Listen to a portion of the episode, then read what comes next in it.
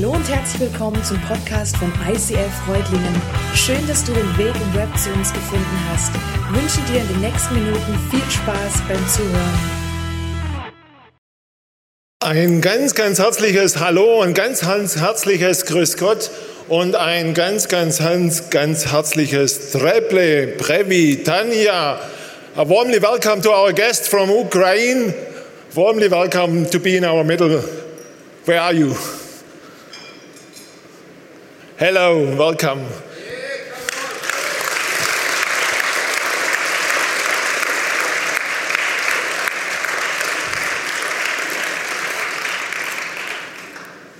Ja, ich, ich bin jetzt, ich bin richtig berührt, dass, dass heute Gäste aus der Ukraine da sind und ich bin deshalb berührt, weil heute geht es um die Braut Christi. Heute geht es um die Gemeinschaft derer, die Jesus nachfolgen und die verbunden sind. Und jetzt sind wir bisher aus Balingen, aus Reutlingen, aus der Gegend hier und am Stream und jetzt geht es einfach weiter und wir haben einen Link in die Ukraine. Das berührt mich gerade ganz, ganz tief und ich wollte eigentlich ganz, ganz anders einsteigen, aber ja, manchmal ist es so. Wir sind mitten in unserer Hashtag Jesus-Serie, der zweitletzte Sonntag, wo wir uns dieses Jahr um die Passionsgeschichte von Jesus, um Hashtag Jesus drehen. Und ich hoffe, die, die Züricher schauen zu. Hey, ICF Zürich, ihr habt diese Serie vorbereitet und ich habe voll gestruggelt, ich habe kämpft mit der Serie und ich, ich, ich möchte mich echt bei euch entschuldigen, weil ihr habt mir durch die Serie ganz, ganz neu die Augen geöffnet. Ich habe gekämpft mit dem, dass es in dieser Serie ganz, ganz viele Bezüge ins Alte Testament gibt.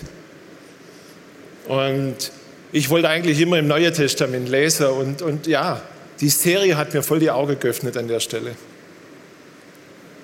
Ich habe neulich gegoogelt zum Thema Endzeit. Ich weiß nicht, wer von euch jetzt gerade nicht zum Thema Endzeit googelt, aber das ist ja irgendwie so, macht man hin und wieder. Und ich habe nicht nur gegoogelt, sondern ich habe in der Bibel gesucht. Und ich bin in der Bibel über einen Vers gestoßen im 1. Korinther 10, Vers 11. Und da steht drin, all diese Dinge, die damals mit unseren Vorfahren geschahen, waren ganz grundsätzliche Beispiele. Sie sind als Ermutigung und als Ermahnung für uns aufgeschrieben. Denn wir sind es, über die, über die das Ende der Zeiten hereinbricht. Hey, da kommt dieses Stichwort Ende der Zeiten, aber da steht noch was ganz anderes. Dieser eine einzelne Vers hat mir nämlich die, diese Serie erklärt. Es gibt dort grundlegende Beispiele grundlegende Beispiele im Alten Testament, im ersten Teil der Bibel. Grundlegende Beispiele, die sagen aus, dass es, dass es göttliche Prinzipien sind, dass es zeitlose Prinzipien sind, dass es segensreiche Prinzipien gibt, die vom Anfang der Bibel bis zum Ende der Bibel sich durchzieht. Und dieser Vers sagt dann noch aus, hey, diese Prinzipien, die in der Bibel stehen, von Anfang bis Ende, ja, die sind zu meiner Erbauung, zu meiner Ermahnung, zu meiner Fokussierung, um ein befreites Leben mit Jesus Christus führen zu dürfen. Und dann steht da noch, ja, wir leben in dieser Zeit, in dieser Ende der Zeiten. Und das hat der Paulus geschrieben. Der Paulus hat es geschrieben vor 2000 Jahren. Hey, sorry, wenn du denkst, dass die Ende der Zeiten was mit Corona zu tun hat. Ich weiß nicht, also Paulus hat es schon aufgeschrieben, es ist nicht ein Phänomen von heute. Aber was da viel spannender drin steht, ist, dass es heißt, dass die plötzlich, dass die überraschend hereinbrechen. Die Ende der Zeiten brechen überraschend herein. Und das ist für mich ein, ein, ein viel wichtigeres Schlüsselwort gewesen als das, dass da drin steht, dass es Ende der Zeiten geht. Und ich habe dann weiter geforscht und mir überlegt, ja, wie ist denn das eigentlich mit diesem Ende der Zeiten? Wie gehe ich da damit um? Bin ich wirklich bereit dazu? Und da hat Jesus in Matthäus was ganz, ganz Krasses gesagt. Aber wann genau dieser Tag oder die Stunde kommt, Das weiß niemand außer Gott, dem Vater allein. Auch die Engel nicht und auch der Sohn nicht.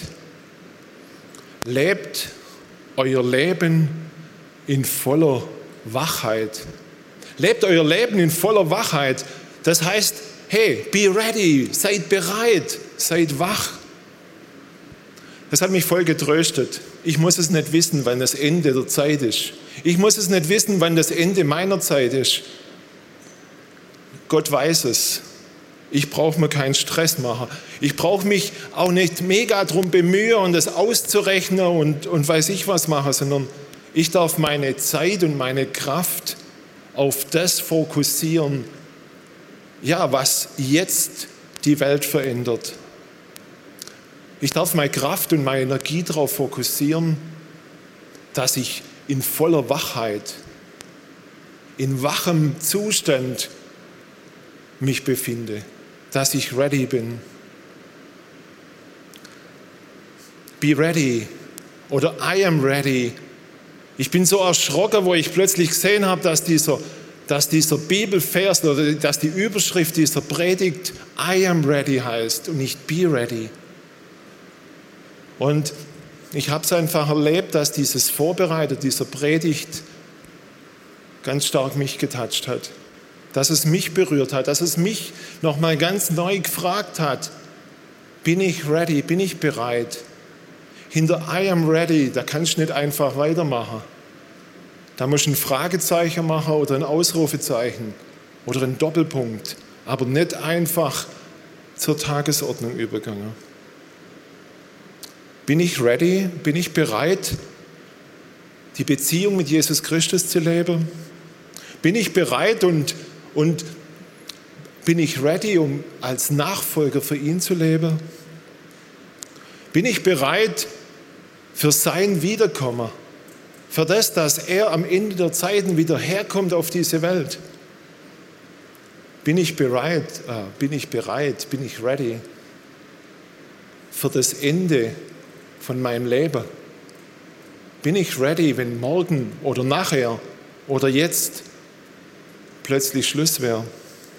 Jesus Christus, ich möchte dir so Danke sagen, dass du immer ready bist, dass du hier bist mit deinem Heiligen Geist.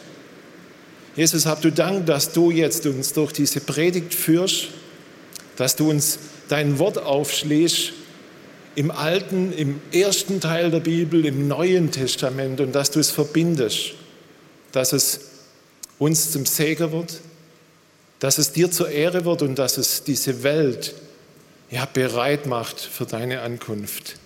Segne du uns, Herr. Amen. Ja, be ready oder I am ready im Leben mit Jesus. Wie, wie, wie kann das gelingen? Wie kann so ein, so ein Miteinander wirklich gelingen? Wie kann so ein Miteinander gelingen jetzt und in alle Ewigkeit. Und ich habe schon gesagt, die Bibel, die hat immer das Prinzip, da gibt es im Neuen Testament, da gibt es einen, einen, Hinweis, da gibt es ein, ähm, ja, eine Stelle und die ist verlinkt mit irgendwo im Alten Testament, im ersten Teil der Bibel. Und diese Verlinkung, die zeigt immer ein Grundprinzip. Und heute geht es um dieses Grundprinzip, wie kann ich bereit sein, dass Jesus wiederkommt. Und da ist ein Grundprinzip, dass wir in einer Beziehung zu Jesus Christus leben. Und wenn wir in der Bibel über Beziehung nachdenken, dann führt uns dieser Link immer auf das Stichwort Ehe. Dann führt uns dieser Link immer dahin, wo Gott ganz, ganz grundsätzlich ein Muster, eine, eine Basis, einen Typus definiert hat, wie Beziehung funktioniert. Paulus hat dann die Epheser in Epheser 5 geschrieben und hat ihnen da einfach mal erklärt, hey, wie lebt ihr denn eigentlich zusammen? Wie geht es, als Mann und Frau in einer Ehe zu leben? Und er hat es geschrieben und dann hat er dort aber immer wieder diesen Link gebracht, diese Verbindung. In Epheser 5, Vers 31 schreibt er dann, erinnert euch an das Wort, ein Mann verlässt seine Eltern und verbindet sich so eng mit seiner Frau, dass sie beide eins sind mit Leib und Seele. Das ist ein großes Geheimnis. Ich deute dieses Wort auf die Verbindung zwischen Christus und der Gemeinde. Der Paulus hat diesen Link hergestellt und er hat gesagt damit, hey, wenn du verstehen willst, wie Beziehung geht, wie das Bereitsein für Jesus geht, dann musst du dir das, das Prinzip der Ehe anschauen. Das Prinzip der Ehe. Weil Jesus sagt, oder die Bibel sagt, hey, die Gemeinde ist die Braut von Jesus. Und die Gemeinde, das bist du und ich. Jeder Einzelne ist Teil dieses Gliedes und dieses, dieses Gesamtgebildes, ist ein Teil davon. Und damit, wenn dort steht, hey, die Braut soll sich schön machen, die Braut soll sich vorbereiten, dann meint Gott einerseits die Gemeinde, dann meint Gott aber auch immer jeden einzelnen Teil der Gemeinde. Und ich möchte euch jetzt einfach hineinnehmen in diese, diese göttliche Prinzipien der der Gemeinschaft, der Einheit, der Anbahnung einer Beziehung mit Gott. Wie hat damals im ersten Teil der Bibel, in dieser jüdischen Basistradition, wie hat da Ehe begonnen? Das erste war, die Braut hat es nicht selber rausgesucht, sondern die Braut ist rausgesucht worden vom Vater. Und dann gab es diesen nächsten Schritt, dass über einen Preis verhandelt wurde. Es wurde über einen Preis verhandelt und für dich kommt das vielleicht total crazy vor. Aber du musst das einmal überlegen, wie das damals war. Dort war eine Frau einfach so, sagen wir mal, sie war vor allem eine Arbeitskraft. Sie war wichtig, dass das System funktioniert. Sie war, sie war wichtig, dass ja, das produziert werden konnte. Es war nicht so viel Emotion wahrscheinlich da drin wie der heute. Vielleicht doch, aber der Fokus am Überleben war viel, viel stärker. Ja, der Preis wurde ausgehandelt und musste noch bezahlt werden. Und das Große, was in jüdischen Tradition ist, die Frau durfte und musste ihr Okay geben. Es war nicht nur ein Deal zwischen zwei Patriarchen, sondern die Frau hat das Recht bekommen, zu sagen, hey, ich bin auch ready für diesen Deal. Und dann, und dann wurde ein Ehevertrag geschlossen. Das wurde in einem formalrechtlichen Vorgehen wurde das besiegelt. Das war nicht nur so, ja, jetzt ziehen wir zusammen. Oder ähm, ja, irgendwie, jetzt sind wir doch schon und haben schon dreimal miteinander im Urlaub und auch schon zehnmal miteinander geschlafen, jetzt sind wir zusammen. Nee, da gab es einen Beginn, einen klaren Beginn mit einem Vertrag. Und dieser Vertrag, der wurde mit einem, mit einem Kelch voll Wein besiegelt. Und dieses Blut oder dieser Wein, das ist ein Sinnbild für das Blut. Die Ehe, wenn die Bibel über Ehe spricht, dann ist es immer ein Blutsbund zwischen Mann und Frau. Und wenn, wenn die Bibel über Ehe spricht über das, dass die Braut die Gemeinde ist und sich verbindet mit Jesus Christus, dann ist es immer ein Vertrag, der Blut fließen lassen muss. Ihr könnt noch mal die Message angucken von Josua zwei, zwei Sonntage vorher. Und dann, nachdem dass dieses, dieser Kelch getrunken worden ist, hat der Bräutigam seiner Braut Geschenke übergeben. Er hat ihr Geschenke gegeben. Als Zeichen, hey, du bist mir wertvoll. Ich, ich, ich investiere jetzt in dich, ich bin für dich verantwortlich. Ich weiß nicht, wie es dir damit geht. Komisch, dieses alte Zeug. Aber hey, das Prinzip, das göttliche Prinzip dahinter ist so genial. Die Frau, die vorher nur Produktionsfaktor war, hat eine Bedeutung bekommen.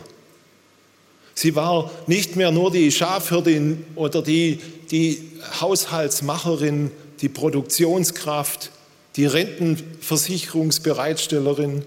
Nein, sie war ab diesem Zeitpunkt nicht eine Bedeutung. Das war die Ruth, Frau von, die Naomi, Frau von. Hey, merkt ihr, das war gar nicht so crazy, sondern da ist eine echt, eine kulturelle und wirtschaftliche Veränderung passiert. Und ich denke manchmal, hey, wir lachen so über diese alten Dinger. Aber wo tun wir Menschen auch nur als Produktionsfaktor einstufen? Wo siehst du dich nur als Produktionsfaktor? Als jemand, der für Trende sorgen muss? Oder der dafür sorgen muss, dass der Laden läuft? Gott hat einen anderen Plan. Er macht aus No-Name-Produktionsfaktor jemand mit Bedeutung, jemand mit Namen. Und er besiegelt es mit seinem Blut. Jesus hat gesagt, hey, jeder, der mir nachfolgt, der ist meine Braut, der ist Teil der Gemeinde. Hey, du und ich, wir alle haben das Potenzial, dass wir in diesen Brautstatus eintreten können. Ich habe es vorher erwähnt, da muss ein Brautpreis erzahlt werden. Der war mega hoch manchmal, je nachdem, wie auch die wirtschaftliche Situation war. Und der, Paulus in dieser, in dieser Story im Epheserbrief erklärt es den Männer und Frauen wieder, ihr Männer, liebt eure Frauen so, wie Christus seine Gemeinde geliebt hat. Er hat sein Leben für sie gegeben, damit sie ihm ganz gehört. Hey, das ist ein sowas von zentraler Satz. Braut Christi zu sein, Teil von seiner Liebe zu sein, seiner, seiner Verbind, die Verbind, von seiner Verbindung zu sein, hat ihn einen Riesenpreis gekostet. Beim Brautsein gibt es keinen neutralen Status. Beim Brautsein gibt es nur, hey, du bist die Braut des Bräutigam oder du bist nicht die Braut des Bräutigam. Es gibt kein so ein bisschen Bräutigam-Braut irgendwie. Es ist so wie, es gibt nur den Platz auf der Bühne hier und es gibt nur den Platz unterhalb der Bühne hier. Aber was dazwischen gibt es nicht. Und so ist das auch mit dieser Beziehung, die Gott als Ehe sieht, als Verbindung zwischen dem Vater und uns. Und ich habe gesagt, dieser Preis, der war mega hoch. Und wisst ihr, manchmal überlege mir, ob wir irgendwelche Abkürzungen nehmen können, ob wir uns irgendwie cheaten können. Aber bei dem, dass du auf die Bühne ins Licht als Braut des lebendigen Gottes kommst, da gibt es keine Abkürzung. Es gibt nur Sein oder Sein. Du kannst aber ja, Gott hat einen Weg aufzeigt. Er hat seinen Sohn als Preis in diese Welt geworfen. Er hat ihn am Kreuz den höchsten Preis zahlen lassen, den, den du dir vorstellen kannst. Und an der Stelle, wo Jesus dann gestorben ist, ruft er aus, es ist vollbracht. Und wo Jesus gerufen hat, es ist vollbracht, dieses Wort, es ist vollbracht, heißt auf Jüdisch Kala. Kala. Und Kala ist der gleiche Wortstamm wie meine Braut.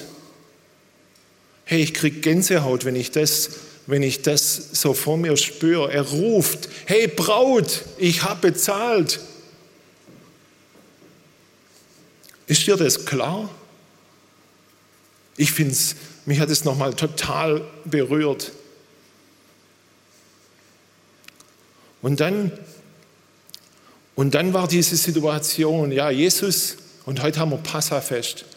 Heute haben sie gefeiert, dass Jesus in Jerusalem einzieht. Da haben sie Party gemacht. Da waren sie voll dabei und haben gedacht wahrscheinlich, hey, jetzt ist Hochzeit, jetzt kommt er, jetzt geht's ab. Aber die damals, die da so laut gefeiert haben, die haben die Tradition, dieses göttliche Prinzip, wie das ist, leider ein Stück außen vor gelassen. Sie haben nämlich vergessen, dass nachdem, dass der Brautpreis bezahlt ist, nachdem, dass der Kelch getrunken wurde, der Bräutigam klassischerweise gesagt hat, du, ich gehe wieder. Ich gehe wieder weg von hier.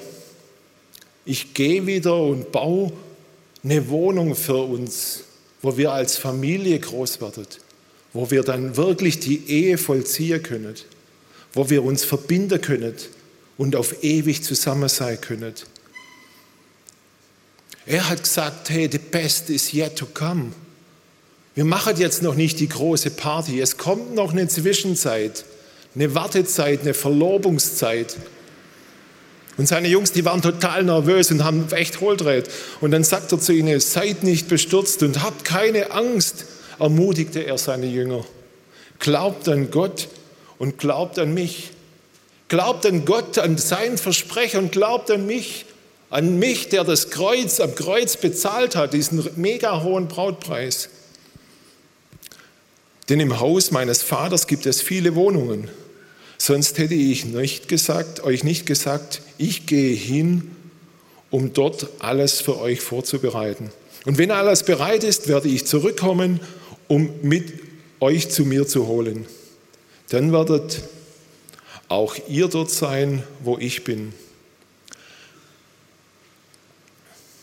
Das ist der Grund, warum wir gerade noch so viel Wartezeit haben.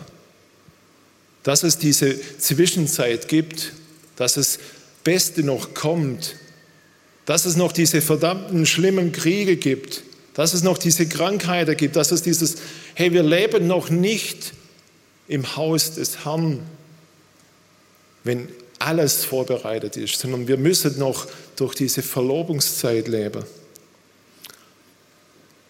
Wisst ihr, nicht der Bräutigam entscheidet, wann die Hochzeit ist, sondern der Vater selbst entscheidet, wenn das Haus fertig ist.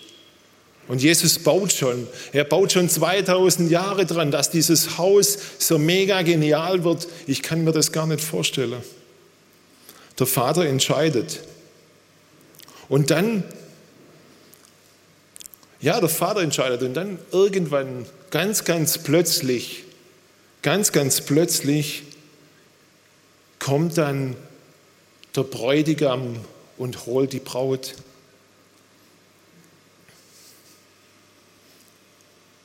Ich finde es total crazy. Es ist nicht gemanagt, nicht die Braut kann es managen. Man kann nicht, sondern man kann nur ready sein. Man kann sich nur immer wieder vorbereiten. Man kann sich fokussieren. Aber man kann nicht in den Tag reinleben. Die Bibel, die berichtet mal von so zehn Leute, zehn Jungfrauen, Brautjungfrauen, die darauf warten, dass der Bräutigam kommt. Das ist so ein Beispiel in der Bibel. Und dann plötzlich kommt er, irgendwie hat sich verspätet und er kommt plötzlich und dann stellt fünf von denen fest, hey, ich habe kein Öl mehr in meiner Lampe. Heute brauchen wir kein Öl mehr, heute brauchen wir eine Akkuladung. Kennst du das auch? Wenn das wichtigste Teil deines Lebens passiert, dann ist der Akku leer. Kennst du das auch, dass dann plötzlich der Akku leer ist? Und das im übertragenen Sinne. Hey, der Bräutigam kommt und in dem Moment habe ich keinen Akku mehr. Was für ein Wahnsinn. Da darf ich die Frage, wie wird dein Akku leer? Wird dein Akku vielleicht leer, indem du Serie guckst, für die du eigentlich gar keine Zeit hast? Wird dein Akku vielleicht leer, weil du in Dinge investierst, die gar nicht deine Dinge sind? Wird dein Akku leer, weil du Geld nachjagst, das nicht dein Geld ist? Wird dein Akku leer, indem du einen Auftrag erfüllst, der nicht dein Auftrag ist? Wird dein Akku leer, weil du mit einer Frau schläfst, die nicht deine Frau ist? Wird dein Akku leer, weil du mit einem Mann zusammen bist, der nicht dein Mann ist? Wird dein Akku leer, weil du einem Erbe nachjagst, das nicht dein Erbe ist.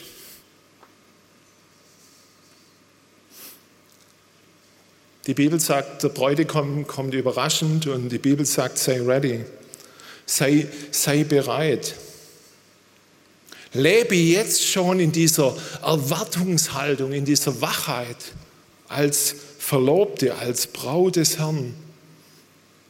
Und dieses Leben in dieser Wachheit, in dieser Erwartungshaltung, Liebe Freunde, das ist kein Spaziergang, das ist kein Happy Clappy. Wir stellen uns das immer so vor, hey, das ist nur Worship und ja, wir könnten stundenlang hier Celebration und Worship haben, aber die Realität, sorry, die sieht voll anders aus. Wenn du in der Bibel nachliest, die meiste Verlobte, die Nachfolger Jesus Christus, die sind in der Bibel eines unnatürlichen Todes gestorben. Die wurden gefoltert, die wurden gemartert, die wurden verspottet, die wurden durchs Volk, durchs Land getrieben. Nee, es war nicht so wie auf Insta-Story, Best Couple oder irgend so ein Scheiß. Es war ein hartes Leben. Hey, geh mal auf die, geh mal auf die Seite von Open Doors. Hey, die Braut Christi, deine Brüder, deine Schwestern, 200 Millionen, die treffen sich heute auch zur Celebration. Aber die haben die Wahrscheinlichkeit, dass sie morgen tot sind deswegen, dass sie verfolgt werden, dass sie ausgepeitscht werden. Hey, das ist die Realität. Und trotzdem sind die sowas von ready, sind die sowas von heiß, haben die so viel Leidenschaft. In der Bibel gibt es einen Vers, da steht drin, dass du verspottet wirst, wenn du ready bist. Hey, dein Bräutigam, wo ist er denn? Gibt es denn überhaupt noch? Kennst du das auch in der Schule, an der Uni? Was, du glaubst schon Jesus? Ach, vergiss es kaum, das ist doch irgendeine alte Geschichte. Und da heißt es, hey, sei ready. Aber wie kann man diese Ready-Haltung wieder, wieder aufbauen? Ich habe vor zwei Jahren, und ich, ich habe schon zweimal darüber gesprochen, plötzlich erlebt, dass, dass ich vom Arzt komme und er sagt zu mir, Daniel, du hast du hast einen unheilbaren Krebs in dir. Und dieser Krebs, der ist nicht weg, sondern der ist immer noch da. Aber ich habe in dem Moment gespürt, hey, ich bin sowas von ready. Ich habe die Liebe Gottes gespürt. Ich habe ich hab mich umarmt gefühlt von der Kraft Gottes, von seinem Heiligen Geist. Aber dann hat, es vielleicht so ein Jahr lang anderthalb Jahre dauert oder so, oder dann, dann ist es auch wieder schwach geworden. Dann ist es wieder leer geworden. Ich habe wieder in die Dunkelheit geguckt. Ich habe mich wieder runterbegeben, Schritt für Schritt von der Bühne. Ich habe mich um mein eigenes Zeug gekümmert. Ich habe mich um die Angst gekümmert, wie lange wirkt diese Tablette noch. Ich habe mich in Diskussionen ziehen lassen, die nicht meine Diskussionen sind. Ich habe Kämpfe gekämpft, die nicht meine Kämpfe sind. Hey, und ich kämpfe immer noch, dass ich diesen Brautstatus wieder so richtig erlebe. Und ich möchte euch einfach ein paar Tipps geben, die ich so erlebt habe, als, mein, als meine, meine Hilfestellungen auf dem Weg, wieder voll auf der Bühne zu stehen. Das Erste, vergewissere dich deines Status. Hol dir das Abendmahl wieder hervor. Vergewissere dich, dass du bezahlt worden bist. Geh ins Kreuz. Geh und hol diesen Status wieder zurück. Hey, du bist Braut. Und das Zweite, was ich dir mitgeben möchte, pack die Geschenke wieder aus. Diese Box, da sind normalerweise alle Liebesbriefe drin, die meine Frau mir geschrieben hat. Ihr braucht nachher nicht vorkommen und gucken, ich habe es dir daheim gelassen. Aber hey, Gott hat dir einen mega Liebesbrief geschrieben in seinem heiligen Wort.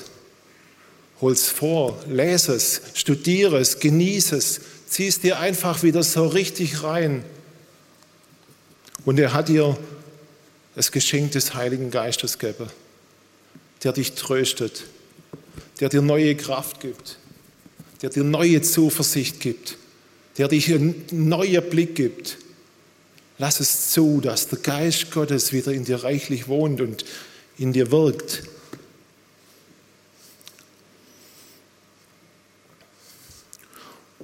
Und dann suche das Gespräch mit dem lebendigen Vater. In der Zeit, wo wir verlobt waren und ich war dann ein bisschen weiter weg, hey, ich habe mein ganzes Geld, damals hat Telefonieren noch Geld gekostet, wir haben es verzockt fürs Gespräch. Macht es wieder. Und dann das dritte das weitere Suchgemeinschaft. Hey, Church ist nicht dazu da, dass wir alle pausen und toll sind, sondern Gemeinde ist dazu da, dass wir uns gegenseitig ermutigen. Sag, hey Daniel, ja, ich kämpfe mit dir, ich begleite dich, ich unterstütze dich, dass du, wir uns gegenseitig in den Arm nehmen, uns, uns pushen uns tröstet. Ein weiterer Punkt, der mir hilft, ist, zieh dich nicht zurück, sondern lebe das, was du bist. Lebe als Braut. Mach das, was Jesus gemacht hat. Diene dort, wo Jesus dient hat. Vergib dort, wo Jesus verdient hat, äh, vergeben hat. Teile dort, wo Jesus teilt hat. Und eigentlich wäre ich da jetzt am Ende gewesen. Aber ich möchte euch noch eine Geschichte erzählen, obwohl es hier schon rot ist der Anzeige. Ich war gestern in der Predigtvorbereitung auf einer, habe ich unterbrochen und war in einer Beerdigung. Ich war auf der Beerdigung von Friedel, von Frieda. Friedel ist 94 Jahre alt geworden. Eine ganz, ganz einfache Frau. Sie war nicht reich, hat viele Kinder gehabt, kein Geld, durfte nicht diese Ausbildung machen, die sie gern machen wollte. Aber Frieda war da. Frieda war bereit, immer wieder auch in dich zu investieren. Sie hat unzählige Invests gemacht, indem er zugehört hat, indem sie ermutigt hat. Und diese Woche hat sie ihren Lauf als Braut vollendet. Und diese Frieda, die hat ihren Lebensmotto gehabt. Die Friedel Weible hat das Motto gehabt, ich bin gesegnet und ich möchte ein Segen sein. Ich lade dich ein, dass du auch diesen, dein Lebensmotto hast, dass du durchläufst wie Friedel.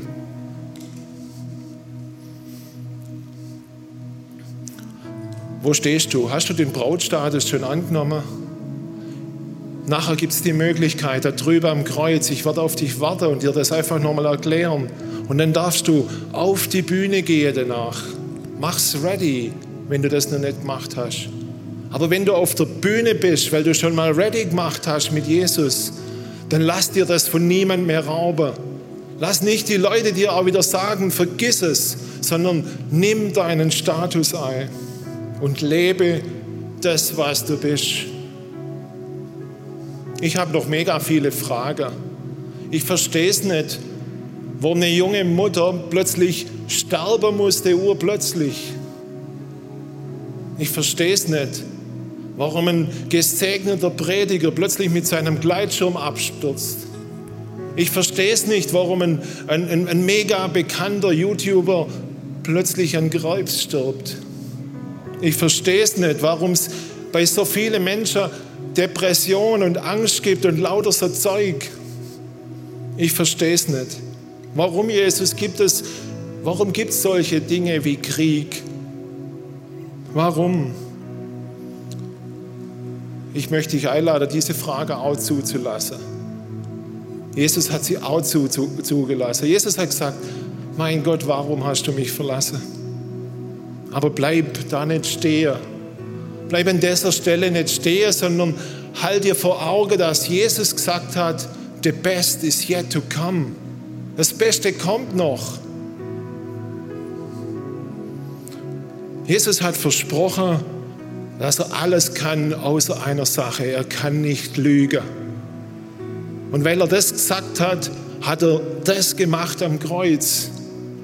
Und in der Bibel steht, dass es einst eine Situation oder am Ende der Tage eine Situation gibt. Dort wird er die Worship-Chöre des, des Himmels, die Worship-Chöre Gottes singen. Halleluja!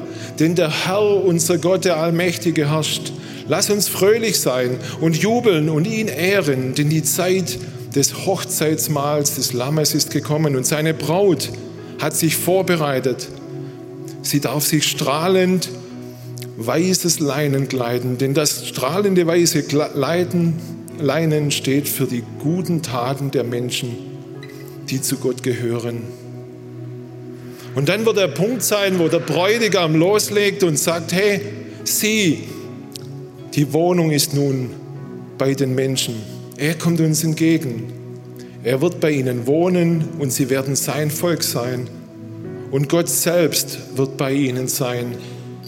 Er wird alle Tränen abwischen. Und es wird kein Tod und keine Trauer und kein Weinen und kein Schmerz mehr geben.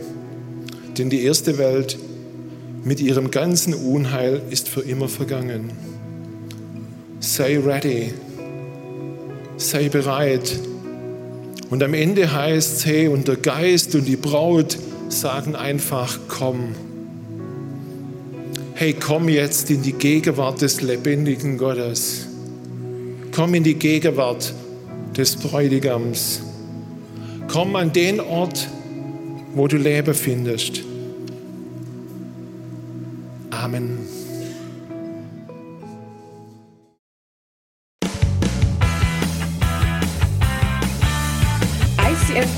Reutlingen sagt Dankeschön fürs Reinklicken. Weitere Infos findest du unter www.icf-reutlingen.de.